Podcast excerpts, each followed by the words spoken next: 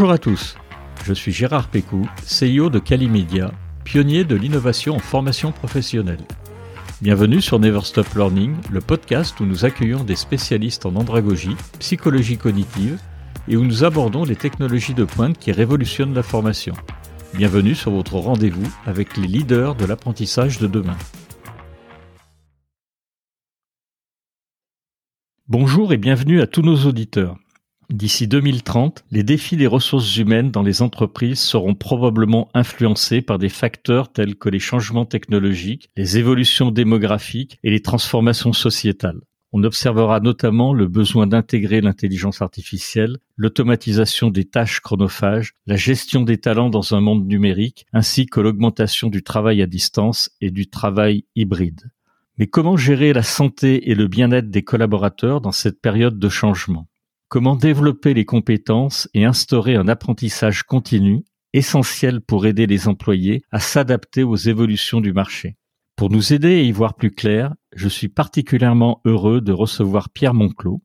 Pierre a de multiples casquettes. Il est directeur des ressources humaines chez Youno et conférencier. En parallèle, il conseille les directions de formation d'entreprises dans leur stratégie et pratique de développement des compétences, ainsi que les directions RH sur les innovations et l'impact de l'IA.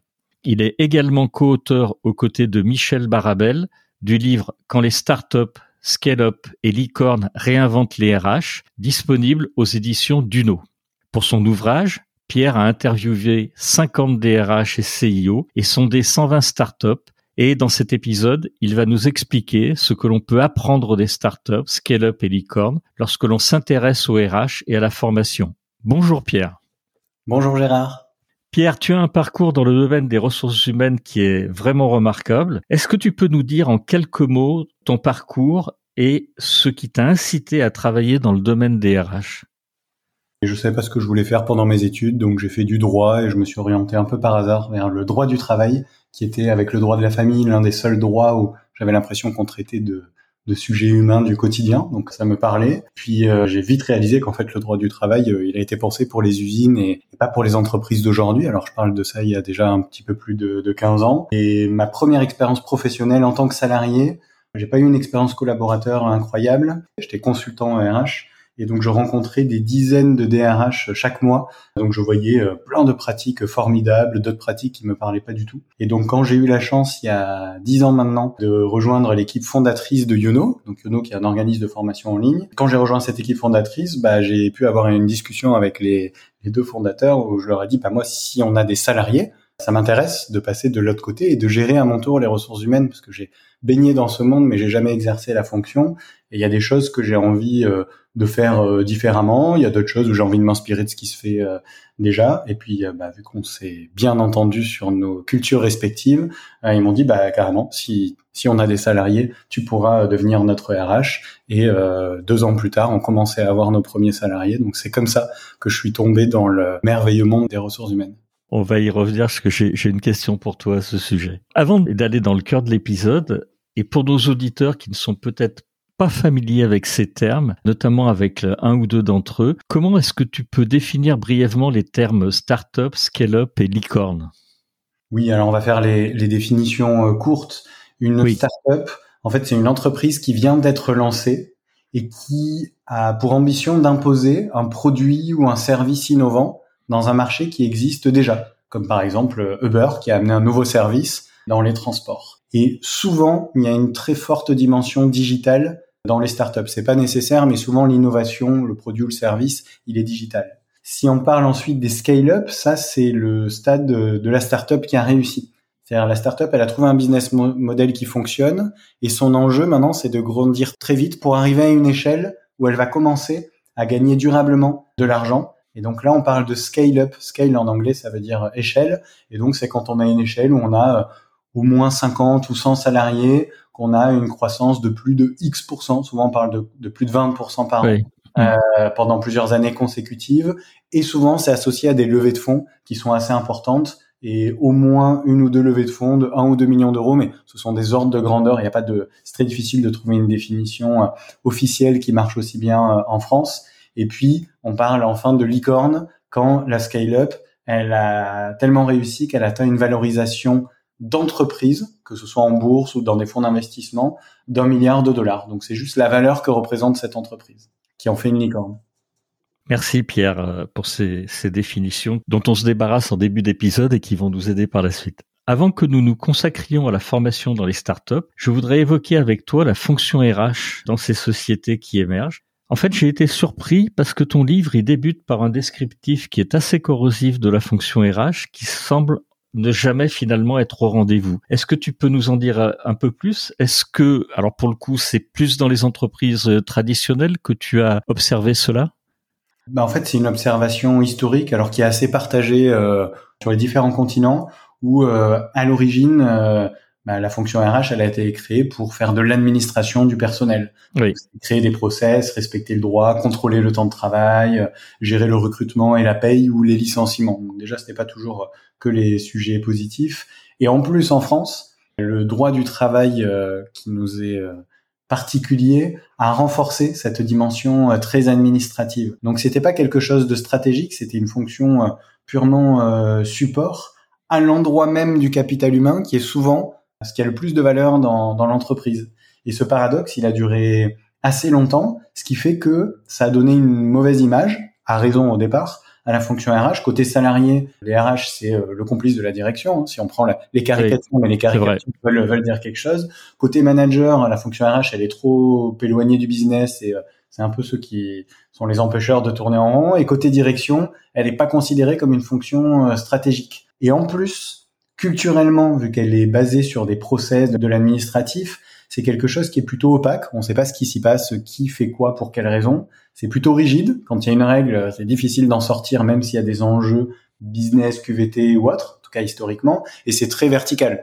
Il y a une consigne qui est donnée par les RH et puis euh, bah, on doit faire avec, qu'on soit manager, salarié ou autre, parce que c'est comme ça. Donc c'est un, un socle culturel qui évidemment a commencé à beaucoup moins coller à la réalité des entreprises euh, ces 20 dernières années. Hein. C'est pas nouveau qu'elle a commencé à, à, évoluer, mais c'est pour ça que dans, dans l'introduction, on rappelle d'où vient la fonction RH, ce qui fait que, je sais pas si euh, d'autres l'ont expérimenté comme moi, mais quand en soirée euh, on rencontre des gens et qu'on dit ce qu'on fait comme boulot dans le cadre personnel, mhm. moi quand je dis que je suis RH, c'est rare que les gens disent ah trop bien t'es DRH, c'est plutôt je vois les réactions qui ah veulent tout dire sur l'image qu'on c'est une caricature, une généralité, c'est pas toujours comme ça, mais l'image va avoir les RH.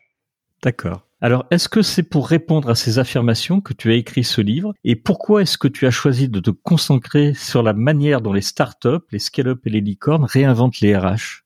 Bah, en fait, oui, c'est notamment pour ça que j'ai écrit ce livre, parce qu'en fait, c'est mon histoire personnelle. J'ai eu une expérience collaborateur qui m'a pas plu. J'ai trouvé qu'il y a beaucoup de choses qui étaient injustes, qui n'étaient pas équitables, c'est ce qui m'a en partie motivé à devenir RH à mon tour. Je me suis dit, bah, il y a des choses que je veux pas reproduire maintenant que j'ai la chance d'être dans ma propre entreprise, que je peux gérer. Bah, je veux faire d'une manière différente. Et où est-ce que j'ai vu les sources d'inspiration les plus récurrentes qui me plaisaient? Bah, C'était dans le monde de la tech, dans le monde des startups et scale-up, notamment au début aux États-Unis et puis euh, rapidement euh, en France. Et j'ai vu que mon constat, il était largement partagé. C'est-à-dire que il y a des choses à reprendre. Hein. Il ne faut pas non plus tout réinventer et dire que les RH traditionnelles sont mauvaises. Il faut faire la même chose dans les startups et scale-up. Mais les attentes des salariés, elles sont plus les mêmes. Le travail, il a beaucoup évolué, surtout avec la digitalisation. Et donc, euh, il faut que les RH soient considérés comme stratégiques. Et dans les startups et scale-up, souvent les fondateurs considéraient que les RH étaient très stratégiques. Alors, parfois, par euh, conviction, parfois parce qu'elle savait qu'en fait le capital humain ce serait un enjeu de survie, de choisir les bonnes personnes, de les fidéliser, les engager sur la durée, ce sera un enjeu de survie de l'entreprise. Donc parfois c'était par contrainte, mais dans tous les cas, c'est là-dedans, dans ce modèle d'entreprise, que les RH étaient le plus considérés comme stratégiques. Donc c'est pour ça qu'on est allé explorer cet environnement-là. D'ailleurs, il y a, y a, des startups euh, qui utilisent, qui se fait dans les dans les sociétés traditionnelles. Euh, je crois que t'en cites une. Tu me dis si c'est une bêtise, mais je crois qu'il y a Swile qui est entre les deux finalement, qui innove dans les fonctions RH, mais qui se sert également de ce que font traditionnellement les entreprises déjà bien établies. Oui, oui, oui. Ça montre d'ailleurs qu'il n'y a pas qu'un modèle. En fait, ça dépend à chaque fois de, de l'entreprise. Et dans les interviews, il y a des entreprises comme Swile qui s'est développé suffisamment vite pour qu'on puisse euh, lui mettre les trois cases. Je pense que c'est aussi une licorne. Enfin, ils sont passés de start-up à Oui, tout à fait, c'est une licorne. C'est certain. Et en fait, eux, ils ont dit, bah non, nous, euh, tout ce qui fonctionnait de manière traditionnelle, a bien fonctionné chez nous. Alors ils avaient une culture un petit peu plus moderne que la culture RH traditionnelle, mais dans les pratiques et stratégies, ils ont réutilisé ce qui se faisait euh, dans les entreprises et pour eux, ça répondait à leurs objectifs. Alors, une question que tout le monde doit te poser, j'en suis à peu près certain depuis la sortie de ton livre, mais je vais te la poser quand même parce que on est dans Never Stop Learning et les auditeurs pourraient te la poser. Est-ce qu'on peut s'inspirer finalement des stratégies et des pratiques RH des startups? Si on est une PME, une ETI ou une grande entreprise. Et finalement, la question corollaire, c'est est-ce que ton livre, il a été fait pour finalement aider les startups ou clairement la cible, c'est les ETI, les PME ou les PMI alors les deux, et au fur et à mesure de l'écriture du livre, c'est devenu plus un livre pour les entreprises qui ne sont pas des startups ou, ou scale-up. Parce qu'en fait, quand moi, en tant que DRH au sein d'une startup, ben, j'ai commencé à partager ce que je faisais avec mes pairs et même plus largement, notamment sur, sur LinkedIn, ben, j'ai été surpris parce que la majorité des gens qui venaient me poser des questions, qui s'y intéressaient, ben, c'était des managers et des RH d'entreprises traditionnelles qui voulaient pas forcément reproduire les mêmes stratégies et pratiques que ce qu'on faisait dans les, startups, mais qui disaient, bah nous, c'est une superbe source d'inspiration parce que ça nous montre ce vers quoi on pourrait tendre. Vous faites la transparence radicale, bon bah nous on voudra pas faire ça, mais on voudrait être un peu plus transparent, donc on aimerait bien voir les modèles les plus avancés pour aller piocher juste les ingrédients qui nous sont compatibles euh, à nous. Et donc c'est devenu finalement le, projet de livre, il est devenu à l'attention des managers et RH d'entreprises plus traditionnelles qui veulent voir ce que fait ce monde-là, même si évidemment euh, les RH et managers de start-up et scale-up bah, trouveront les pratiques de leur père et eux pourront plus facilement peut-être transposer presque telles quelles les pratiques qui seront plus adaptées à une culture et à des enjeux de start-up. Alors, il y a beaucoup d'innovations que les startups, scale-up et licorne apportent au, monde des ressources humaines. On ne pourra pas, euh, dans cet épisode, toutes les aborder. Et d'ailleurs, pour ça, je vais vraiment recommander d'acheter le livre puisque je vais t'interviewer sur une toute petite partie on va plutôt chercher à se concentrer sur les thématiques qui sont relatives à la formation, à savoir donc on va parler de la culture du feedback, la transparence, c'est-à-dire se dire les choses pour progresser le concept de radical candor, la façon dont les startups abordent euh, l'apprentissage. D'abord, qu'est-ce que le feedback et à quoi il sert et pourquoi finalement tu en parles dans ton livre? Il est vraiment plus utilisé dans les startups? Alors, il a l'air plus utilisé et il est utilisé euh, différemment. Déjà pour s'accorder euh, sur euh, de quoi on parle, le feedback, c'est, on va dire simplement, le fait de dire à quelqu'un comment il a fait son travail, est-ce que c'était bien, c'était moyen, c'était insuffisant, et le fait d'aider à identifier comment est-ce qu'une personne peut mieux faire la, prochaine fois. Ce feedback, il y a beaucoup de débats sur son utilité pour moi et pour euh, bah, les startups et scale-up qu'on a interviewés dans le livre. En fait, le feedback, ça doit être un moyen de se faire progresser les uns les autres. Souvent, nous, chez Youno, c'est aussi comme ça qu'on a fait, on a défini le feedback comme une opportunité de progrès. Si ça ne permet pas de progresser, c'est pas un feedback. Donc ça veut dire qu'on exclut de la définition de feedback ce qui serait un recadrage ou un reproche ou juste le fait de dire merci ou d'apporter une, petite reconnaissance qui serait pas assortie d'un axe de progrès. Et en fait, ce qu'il y a de spécifique dans l'application qu'en font les startups et, et scale-up, c'est que souvent ça fait partie de leur ADN. Il y a deux raisons à ça. Déjà, les startups qui évoluent dans le milieu euh, de la tech, elles ont une culture de l'agilité de l'itération qui est euh, propre au fait de concevoir des solutions euh, digitales. Donc ça veut dire que dans cette culture, pour créer un produit ou un service, on va chercher le feedback de l'utilisateur final avant même d'avoir terminé le produit. Souvent, on crée une fonctionnalité, puis on demande des retours utilisateurs avant d'aller créer la deuxième fonctionnalité, etc. Et en fait, ça, c'est euh, de manière plus vulgarisée. Il y en a beaucoup qui disent le but, c'est de pas construire un super produit, mais que personne n'utiliserait. Donc, on va toujours demander les avis de ceux qui utilisent. Et en plus, chez les développeurs, ils se font des revues de code entre eux. C'est quelque chose qui est vraiment dans la culture. Et ça, ça a infusé dans l'organisation de manière plus générale sur le fait de se faire des retours sur le travail des uns des autres pour s'aider à progresser et être sûr qu'on soit dans la bonne direction. Il y a vraiment une, une logique à la base qui est très positive et constructive. Puis la deuxième raison, c'est que les startups, bah, elles ont un enjeu à se développer vite et bien, parce que souvent c'est comme ça qu'elles vont réussir. Et donc elles doivent faire les meilleurs choix possibles dans un environnement très complexe. Et euh, quand on regarde les statistiques, souvent, euh, j'essaye de faire la moyenne de toutes les statistiques. J'ai l'impression que c'est, on dit que 90% des startups ne survivent pas au-delà de deux ou trois ans.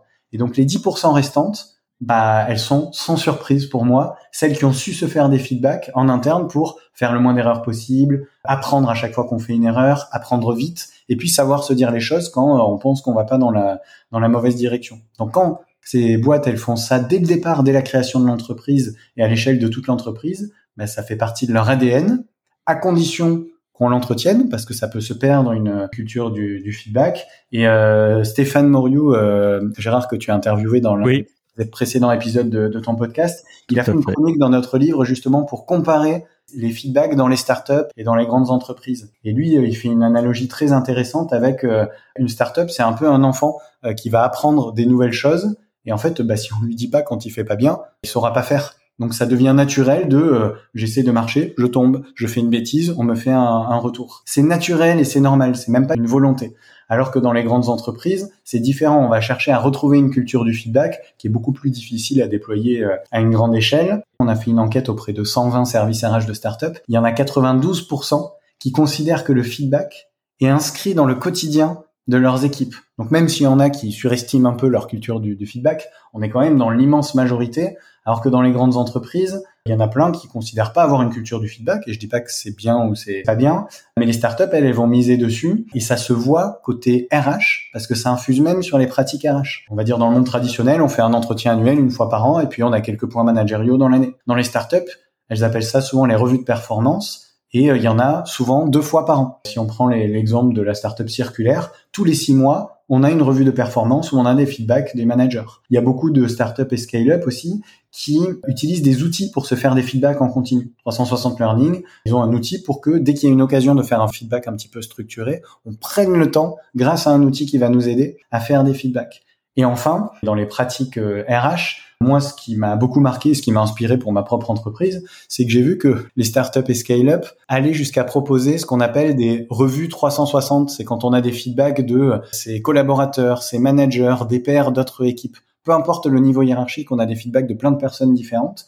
Et ça, dans les entreprises traditionnelles, c'est réservé aux top talents ou aux potentiels, parce qu'on considère que c'est eux qui vont avoir les meilleures carrières de l'entreprise. Bah, les startups et scale-up, ils ont dit, bah non, mais ça crée tellement de valeur pour faire progresser les gens que nous, on va les ouvrir à tout le monde. Et c'est en ça que c'est différent. Pour conclure sur ce point, en fait, si on devait regarder ce qui se passe dans les entreprises traditionnelles, le feedback, il sert un peu plus à récompenser les meilleurs et à sanctionner les moins performants. Alors que dans les startups, le feedback, il vise avant tout à développer les collaborateurs et à permettre d'apprendre individuellement et collectivement et dans les deux cas, parce qu'évidemment il y a des points communs, le feedback c'est aussi quelque chose qui sert à fidéliser les collaborateurs parce que ça veut dire qu'on est dans une entreprise où on sait se dire les choses et on sait se faire euh, progresser. Une petite nuance euh, pour terminer juste après cette conclusion, mais parce que c'est important. Oui, il est très important. Quand on connaît pas le, le milieu des startups ou scale-up, on n'imagine pas à quel point souvent on travaille beaucoup sur des outils. Donc on travaille à l'écrit sur des outils comme Slack, Notion ou autres, et en fait, tout le travail de tout le monde est partagé. Donc, c'est très facile de faire un petit commentaire ou même de mettre un emoji pour euh, caractériser, on va dire, une micro-tâche ou le résultat du travail de quelqu'un. Donc, c'est beaucoup plus facile dans le quotidien de faire des retours aux autres. Ça veut pas dire que c'est bien d'en faire trop, on en reparlera peut-être. Mais euh, c'est en plus beaucoup plus facile de se faire des feedbacks dans un environnement digitalisé sur des petits feedbacks. J'avais bien aimé ce passage euh, sur les feedbacks dans ton livre, qui est effectivement une, une très belle suite finalement extrêmement complémentaire du livre de Stéphane Moriou. Mais est-ce que pour toi, il y a quand même des limites au feedback, y compris dans les startups. Elles se sont appropriées, elles s'en servent pour faire progresser leurs collaborateurs, mais il n'y a pas de limite à ces mm. feedbacks, même dans les startups.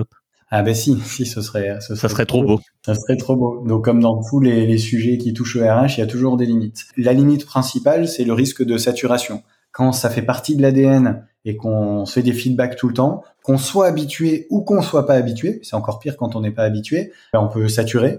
Et euh, ça, ça a été démontré par pas mal d'études dans tout type d'entreprise que quand il y a trop de feedback, ben, les personnes elles ne sont plus réceptives euh, au feedback parce qu'elles ont besoin de se protéger, parce qu'elles se sentent en permanence potentiellement remise en cause. Et ça, c'est pas sain pour progresser, parce qu'on commence à avoir peur. Et quand on a peur, ça a été démontré euh, à beaucoup d'occasions, on n'est pas dans les meilleures dispositions euh, pour progresser. Donc là, ça devient paradoxal puisque ce qui avait vocation à faire progresser peut inhiber la progression. Donc il faut savoir modérer les feedbacks et les faire aux bons endroits plutôt que de les faire partout. Et les deux autres limites, bah déjà c'est qui sont pas les vrais feedbacks. Euh, dans, moi, dans la définition, un tiens, c'est une opportunité de progrès. Donc, en fait, quand il n'y a pas une opportunité de progrès, il faut pas se dire c'est des feedbacks et on se dit les choses. Il faut se dire, bah là, je t'ai juste dit merci. Là, j'ai fait un recadrage parce que je considérais que ce que tu avais fait n'était pas en phase avec les comportements qui sont attendus dans, dans l'entreprise. Mais il faut pas assimiler ça à du feedback. Et le dernier, qui est le plus grand piège, surtout quand on travaille beaucoup avec les outils digitaux,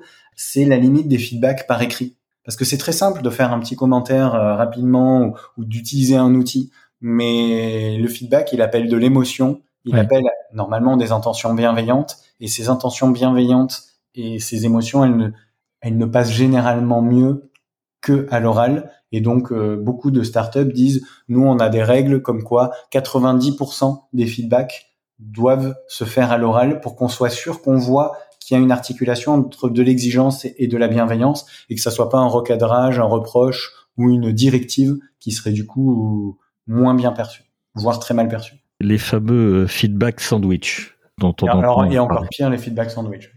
Merci pour toutes euh, ces explications sur les feedbacks. On va parler maintenant de la transparence. Les startups et scale-up semblent faire preuve de sincérité bienveillante. Est-ce que tu peux nous parler du concept de radical candor et ce qu'il peut apporter aux entreprises?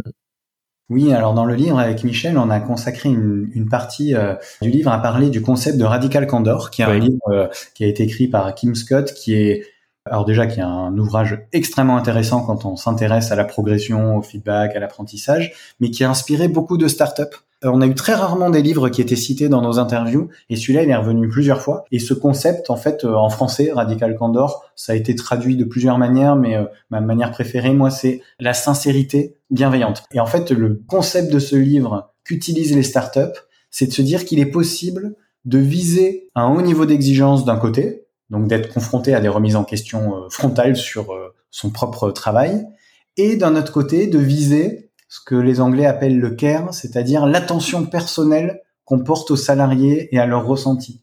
Et il y a plein d'entreprises qui opposent les deux, qui se disent soit on est euh, très exigeant, euh, très directif, soit on est bienveillant, limite bisounours.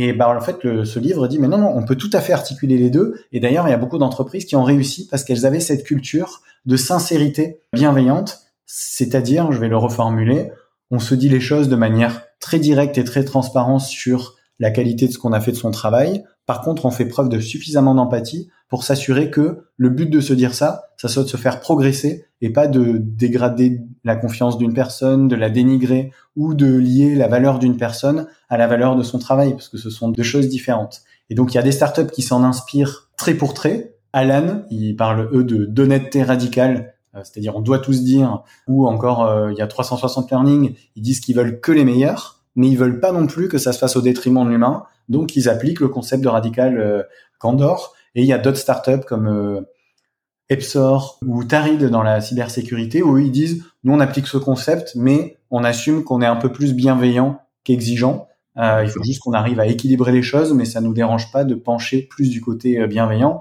Et d'ailleurs, dans notre panel Radical Candor, il y a 55% des startups qui disent c'est euh, totalement ou partiellement euh, nous, et le reste des startups, elles disent bah non, nous on est soit particulièrement exigeant, soit particulièrement euh, bienveillant dans la définition qu'on voudra bien y donner, parce que ce mot il est un peu trop galvaudé aujourd'hui, on le sait.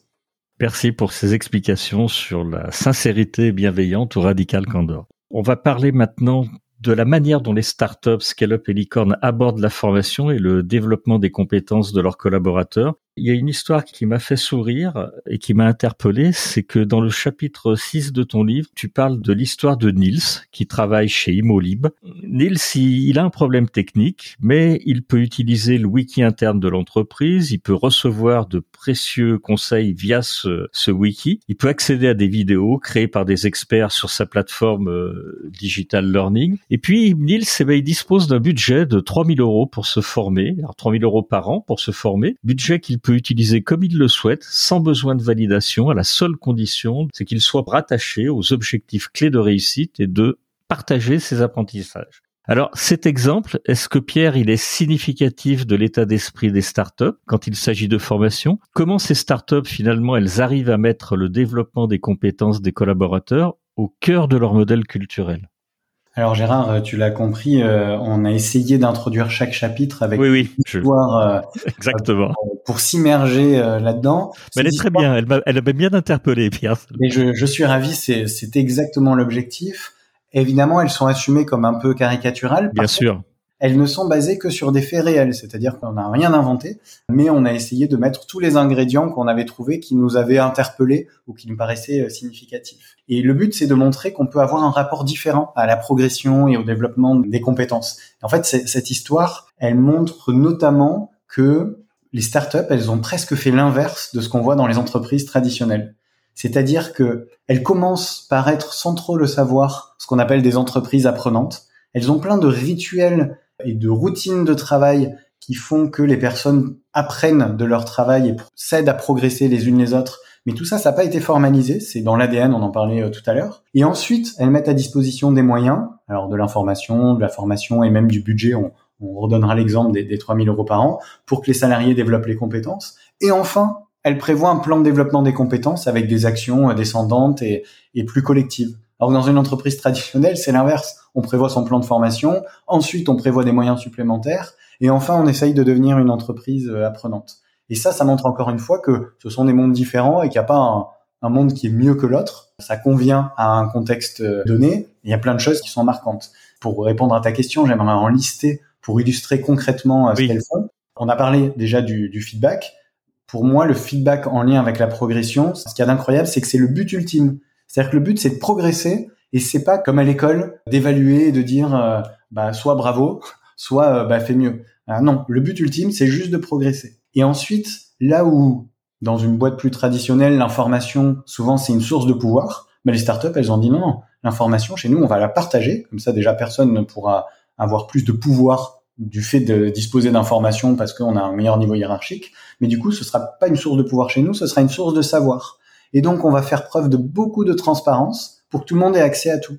Et donc, quand on est salarié dans une startup, ben, on peut apprendre de plein de situations auxquelles on ne serait pas confronté euh, dans d'autres boîtes. On peut apprendre de comment le COMEX il prend une décision, puisqu'on a accès aux critères de la décision, aux data qui ont permis de prendre la décision et à la conclusion. Ben, pourquoi est-ce qu'on a pris telle décision et comment ça va impacter l'entreprise?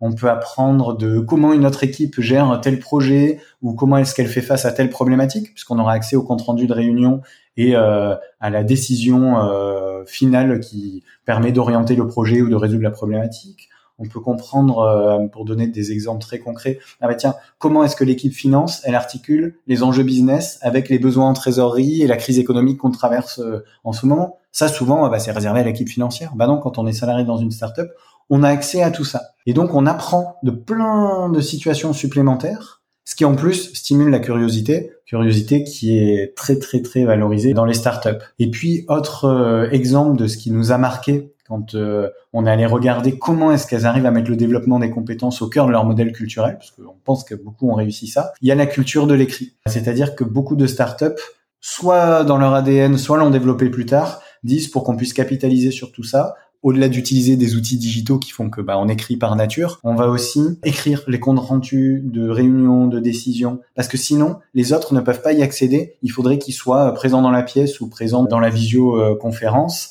Et une fois qu'elles ont écrit, bah, elles peuvent faire du knowledge management, elles peuvent faire des wikis, comme on donnait dans l'exemple. Euh, partout, ils ont un énorme wiki interne où il y a des personnes qui sont en charge de renseigner, de mettre à jour et d'organiser l'information pour que tout le monde ait accès à tous les savoirs de, de l'entreprise. Ça existe aussi dans les entreprises traditionnelles, mais dans les startups, c'est beaucoup plus fréquent. Il y a aussi euh, des startups comme Circulaire qui ont euh, des canaux Slack, pour celles et ceux qui connaissent la messagerie euh, Slack. Ils ont un canal qui est dédié au développement des compétences, où on, on se partage toutes les infos importantes pour progresser. Et pour moi, c'est pas surprenant du coup que plein de ces salariés de ces entreprises, ils finissent par monter leur propre entreprise, parce qu'en fait, travailler dans une startup, c'est presque une école qui dit pas son, son, nom. Et évidemment, là, on a parlé de plein de choses qui étaient informelles, mais quand on a vraiment besoin de monter en compétences, bah là aussi, les startups et scale-up, parfois, elles vont assez loin. Elles font de la formation classique, elles font aussi du codev et du coaching, bien qu'il a l'air plus répandu dans les startups que dans les entreprises traditionnelles. Mais surtout, elles donnent du pouvoir et de l'autonomie aux salariés. Ça va de vous avez un peu de budget euh, pour euh, vous acheter les livres que vous voulez sur les thèmes professionnels. Ça, c'est le premier niveau. Deuxième niveau, bah, chaque collaborateur a un budget soit illimité, soit défini pour assister aux conférences importantes du secteur. Et le dernier niveau avec l'exemple d'AXA Climate qu'on a dans le livre, où un salarié a un budget de 3000 euros par an pour se former. Et donc c'est lui qui va choisir comment il se forme, euh, dans quel organisme, via quelle modalité, etc. On le responsabilise là-dessus. Après, il est attendu parce qu'il sera évalué sur les compétences sur lesquelles il s'est formé. Donc, c'est pas juste, on lui donne un budget, on lui dit bon bah fais-toi plaisir et forme-toi sur ce que tu veux. Il y a toujours un lien avec les objectifs de l'entreprise et parfois avec l'évaluation des compétences. Il y a une question en t'écoutant que je voulais te poser, c'est finalement pourquoi les startups et les scale-up, elles, vont aborder la formation, euh, ou elles s'abordent clairement la formation de cette manière. C'est pour elles une façon de répondre à l'urgence de leur situation. Tu parlais qu'elles pivotent beaucoup, qu'elles s'adaptent sans arrêt. La formation, c'est aussi la survie des scale-up euh, ou des startups ou des licornes? Ben, c'est la survie de l'entreprise elle-même, parce que il y a que comme ça que quand on est dans, on évolue dans un environnement complexe où on ne sait pas qu'est-ce qui va se passer, parfois un horizon temporel de trois ou six mois, hein, donc euh, assez court. C'est l'une des manières qui donne le plus de chances de réussir. C'est pas une garantie de réussite, mais euh, c'est l'une des meilleures pratiques. Mais aussi pour pouvoir garder ces équipes, parce qu'en fait, les, les startups, quand elles réussissent, elles grossissent tellement vite que si les salariés de ces startups et même leurs dirigeants, ils progressent pas assez vite, bah, ils peuvent pas tenir la cadence et répondre aux exigences de l'entreprise. Il y a plein de fondateurs d'entreprises qui finalement sont partis de leur entreprise parce qu'ils n'arrivaient plus à avoir un niveau de compétence suffisamment euh, élevé par rapport à la vitesse de l'entreprise. Et quand on a posé la question au DRH, on leur a dit, est-ce que vous considérez que votre entreprise elle a un enjeu à faire progresser chaque collaborateur très rapidement? 80% nous ont dit euh, c'est indispensable ou important vu la vitesse à laquelle évolue euh, notre, notre entreprise. Est-ce que les, les startups, euh, finalement, elles ont fait le lien entre performance et développement? Tu en as un tout petit peu parlé tout à l'heure, mais est-ce que tu pourrais le développer? Alors, oui, mais ça dépend euh, des entreprises. Il y en a certaines qui le font plus par conviction au départ et euh, qui font pas un lien direct, c'est-à-dire elles supposent que les personnes, si elles progressent plus vite, bah, ça va servir la performance de, de l'entreprise. Ça, c'est souvent les premiers stades de la startup. Et euh, au fur et à mesure qu'elles grandissent, elles sont obligées de structurer ça et de faire un lien plus fort. Je parlais de l'exemple d'AXA Climate. On va rentrer dans les détails de cet exemple qui est extrêmement inspirant. En fait, chez AXA Climate, on a accès à la feuille de route stratégique de l'entreprise. Et chaque année, les salariés, ils vont choisir deux compétences qu'ils veulent développer pour servir les objectifs de l'entreprise. Donc on choisit deux compétences sur lesquelles on veut miser, mais qui sont en lien avec la stratégie de l'entreprise. Et c'est sur la base de ces deux compétences qu'on va mobiliser le budget qu'on nous donne en toute autonomie pour se former et on sera évalué sur le progrès qu'on aura fait sur ces compétences, plutôt même parfois que sur les résultats qu'on a par rapport aux objectifs qui nous sont fixés. On a le lien entre je progresse pour faire performer l'entreprise et le but, c'est que je progresse, c'est ça qui va servir ma performance, même si j'atteins pas les résultats. Donc c'est une vision euh, que je trouve assez belle et presque avant avant-gardiste, parce que beaucoup d'entreprises disent bah si les résultats sont pas là, c'est que t'es pas bon. Eux ils disent oh, c'est un peu plus compliqué que ça. Le but c'est déjà de progresser sur les compétences. Et euh, il y a d'autres entreprises qui elles font un lien encore plus direct. Je pense notamment à 360 Learning où c'est assumé, mais en fait tout le on va dire le cycle de vie de la compétence technique et des compétences transversales sont monitorés par 360 Learning qui affiche dès le début un niveau d'exigence très élevé et qui dit au moment de l'évaluation, ben nous on veut que les meilleurs. Donc si il y a une progression ou un niveau qui est juste bien, ça ne nous convient pas et euh, tu n'auras pas ta place dans l'entreprise parce que nous ce qu'on veut c'est que euh, soit tu surperformes, il y a des boîtes qui utilisent ce mot-là, il y a une startup qui dit nous on veut euh, que vous fassiez partie des 20% les meilleurs dans votre domaine. Si vous êtes en dehors des 20%, en fait, c'est pas que c'est pas bien, mais notre défi il est tellement complexe qu'on pense qu'on aura moins de chances de le résoudre si on n'a pas les 20% des meilleurs. Et donc, euh, quand on va évaluer, on sera attentif à ça. Et évidemment qu'à côté, ils mettent beaucoup d'énergie sur la formation pour s'assurer que les personnes deviennent dans les 20% meilleurs et le reste ensuite, parce que sinon, bah, ils peuvent plus tenir leur discours et ils vont perdre des talents sur lesquels ils auraient pu miser.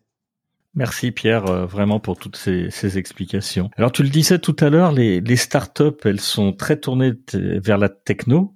De quelle manière finalement celle-ci va jouer un rôle dans la réinvention des RH Et je pense particulièrement, parce qu'on l'a pas encore abordé, de l'intelligence artificielle. Elle est plus présente qu'ailleurs dans les startups? Elle va aider à réinventer les RH ou pas du tout? Alors la technologie tout court, moi j'ai vraiment l'impression qu'elle a aidé les RH. Pas dans le simple fait de digitaliser puisqu'on est d'accord, la technologie, c'est pas pour digitaliser des, des, des, mais pour automatiser, mettre de la data et faire gagner du temps là où on n'a pas de valeur, pour qu'ensuite, côté RH, on gagne du temps pour pouvoir le passer avec les salariés, donc du temps humain. Là, dans ce sens-là, moi, je trouve qu'elles ont pris un petit peu d'avance. Et depuis un petit peu plus d'un an que l'intelligence artificielle, et notamment générative, est devenue accessible pour toutes et tous, bah, je pense clairement que les startups, elles ont de meilleures armes pour mieux démarrer. Dans mes échanges encore euh, ces dernières semaines, il y a beaucoup de startups dans lesquelles bah, beaucoup s'en sont emparés très rapidement. Pourquoi? Parce que euh, ce sont des équipes plus petites et déjà très à l'aise avec le digital, donc beaucoup plus facile d'intégrer le niveau supérieur qui est bah, comment est-ce que j'intègre les intelligences artificielles génératives? Parce que si on n'a pas de base digitale de travail, un peu plus difficile de se servir des, des IA génératives. Alors que dans une entreprise plus traditionnelle, bah, il y a des enjeux de données et de sécurité qui fait que c'est pas aussi simple d'intégrer ça dans tous ces process du travail du jour au lendemain. Les risques qui sont plus forts pour les grandes entreprises, donc euh, ça donne un, avantage aux startups pour démarrer et pour s'en emparer durablement, euh, bah encore plus parce qu'on parlait tout à l'heure de la, la culture de l'agilité. Bah pour intégrer en cours de route sur une feuille de route trimestrielle dans un développement produit ou dans la manière dont on gère les ressources humaines, beaucoup plus simple de le faire à mon sens dans une startup parce qu'il y a une culture de l'agilité, parce qu'il y a des tailles d'équipe qui sont encore euh, parfois suffisamment petites et parce qu'il y a déjà un outil un usage d'outils digitaux dont rappelons-le, l'IA générative va souvent devenir une fonctionnalité de ces outils. On va prendre un exemple euh, très concret. Aujourd'hui, quasiment tout le monde fait des visioconférences avec les outils euh, classiques. Si vous prenez les outils qu'utilisent les, les, startups, il y en a déjà plein où on a des transcripts de ce qu'on se dit en temps mm. réel et l'IA générative fait un compte rendu détaillé de ça, puis on fait une synthèse, puis peut le partager sur le wiki interne de, de l'entreprise. Quand on n'a pas de barrière du service IT et qu'on fonctionne déjà tous par écrit, bah beaucoup plus facile de s'en emparer et donc les RH vont avoir un, un boulevard parce que ça va toucher et ça touche déjà au recrutement, à la formation, à la gestion des talents, à l'expérience collaborateur, à l'onboarding. En fait, la liste, elle est, elle est extrêmement longue. Ouais, elle est, elle est immense. Et j'ai l'impression, en fait, en t'écoutant, et je crois que tu le mets clairement dans ton livre, que toute cette techno, ça les aide à apprendre ensemble. Et je crois que tu dis même que finalement, ces entreprises, c'est des, des entreprises apprenantes qui s'ignorent. Pour eux, c'est naturel et ils pensent pas faire mieux que les autres, finalement. Tu confirmes?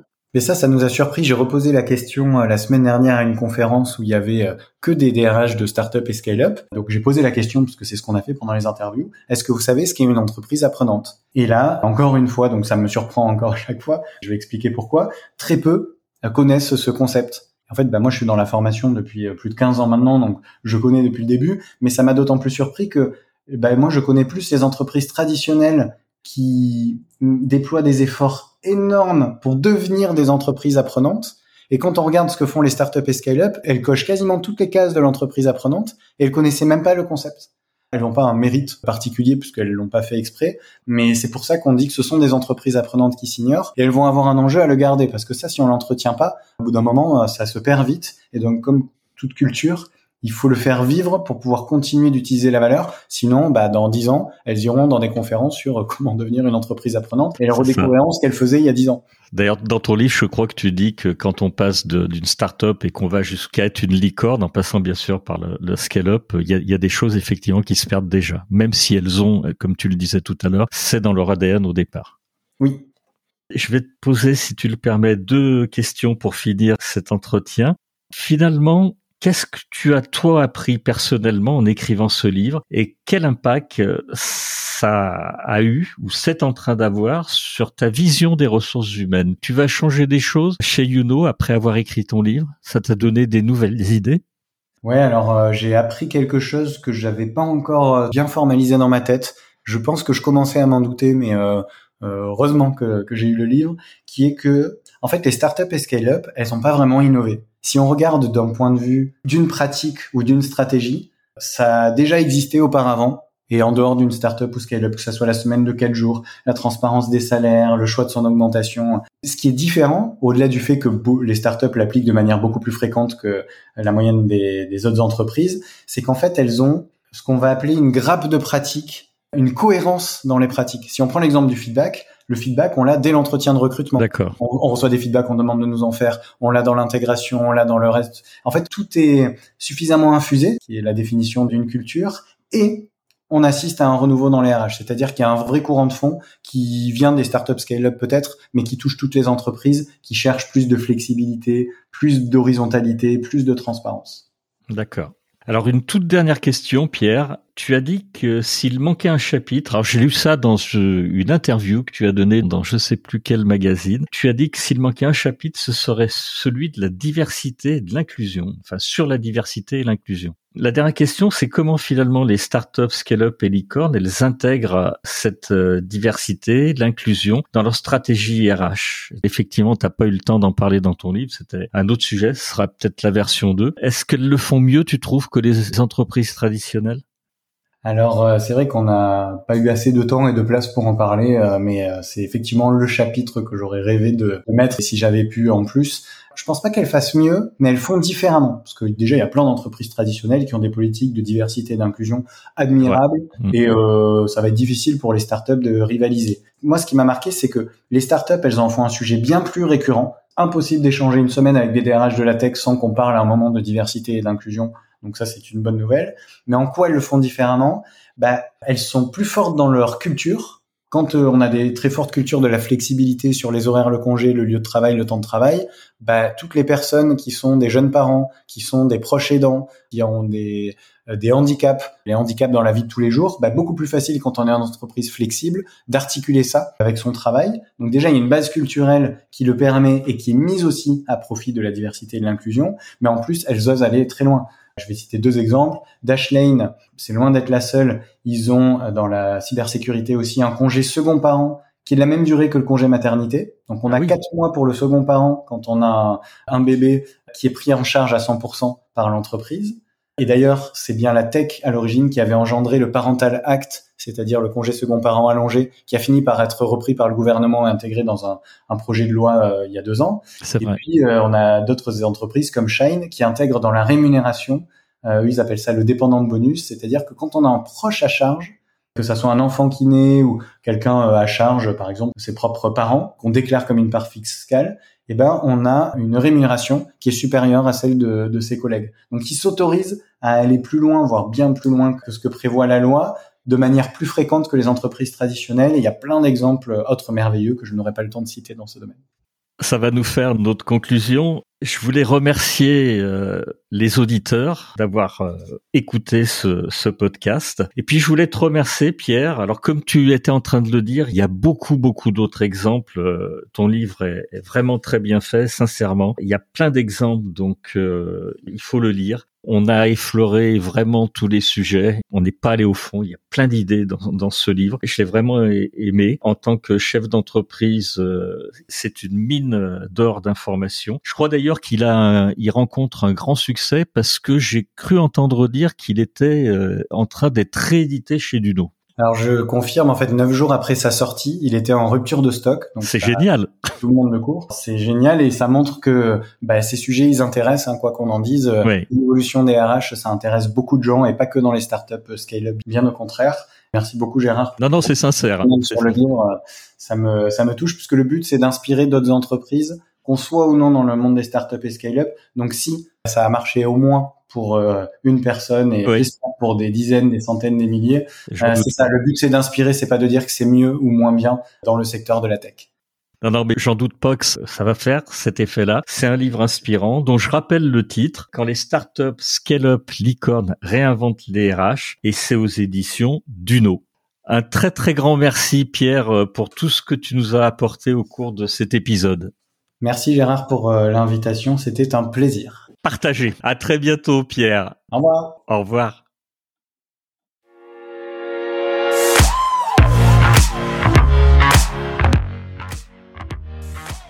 Merci de nous avoir accompagnés jusqu'au bout de cet épisode. Si vous l'avez aimé, partagez l'épisode et laissez-nous une bonne note suivie d'un commentaire pour nous aider à nous propulser dans les classements. Je suis Gérard Pécou, CEO de Calimedia, et si vous recherchez des solutions innovantes en e-learning, visitez calimedia.fr, notre équipe sera ravie de vous guider. Retrouvez-nous pour le prochain épisode de Never Stop Learning pour qu'ensemble, Nous ne cessions jamais d'apprendre.